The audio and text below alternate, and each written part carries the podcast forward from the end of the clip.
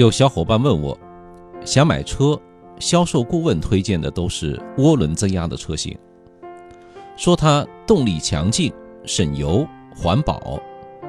可也问了一些开过涡轮增压的朋友，都有这个感受，什么呢？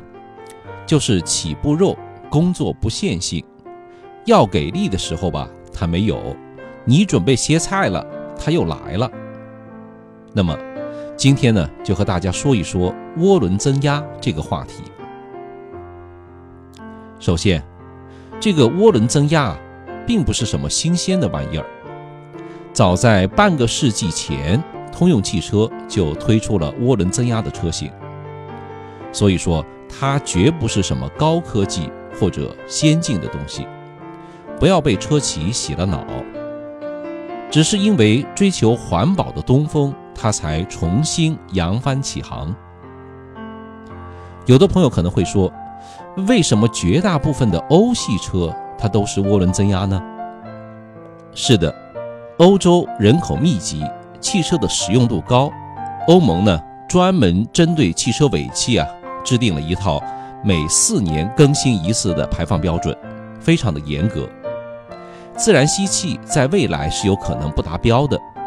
那么就有车企站出来，大力发展涡轮增压的发动机，想绕过排放的法规。比较而言呢，自然吸气的发动机技术成熟，可靠性很高。短板呢是动力啊有时候很弱，不如涡轮增压的发动机。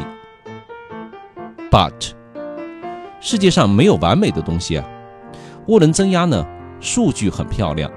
但短板也非常明显，烧机油，发动机的寿命较短，维修保养起来让你蛋疼。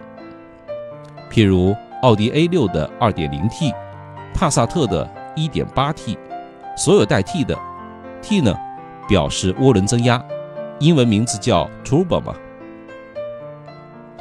涡轮增压的技术出现以来啊，一直饱受争议。有的呢说的是神乎其神，把它作为发动机先进与否的评判标准。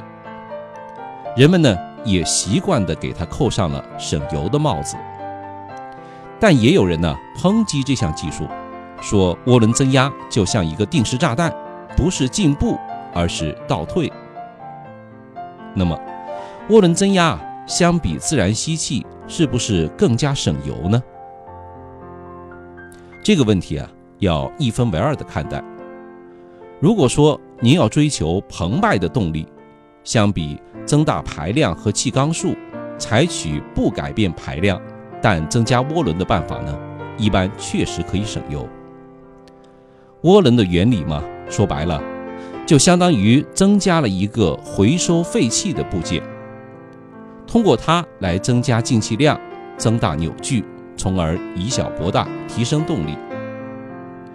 但您如果说是家用车，却未必能更省油。为什么呢？您经常在市区跑，在快速路上，也就是中速、匀速的行驶，或者拥堵的时候，低速挪动的时候，涡轮呢根本就不介入的。油门下去，动力过一会儿才上来，反而会增加油耗。因为涡轮增压发动机啊，必须转速达到两千以上，涡轮才会工作。您可以试想一下，发动机转速达两千的时候，估计啊，您的车速应该是在八十到一百了，城市里面根本不可能嘛。因此呢，反倒是自然吸气的发动机在这方面更有优势。何况。涡轮增压比自然吸气的发动机贵一万多块，要是双涡轮就贵了三万多。保养方面呢，涡轮增压会产生大量的热能，对机油散热和润滑的要求啊更高一些。动辄四五百的高端机油，要比自然吸气发动机所使用的矿物机油要昂贵许多，否则呢就不可能有降温的。效果，所以有人说啊，它像一颗炸弹，而自然吸气的发动机呢，比它要简单的多，出问题的几率啊也低得多。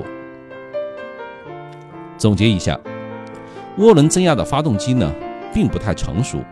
如果您买车只是为了上下班带个步、日常家用，涡轮增压可能不太适合你。稳定可靠的自然吸气才是您理性的选择。同时呢，维修保养也要比涡轮增压便宜得多。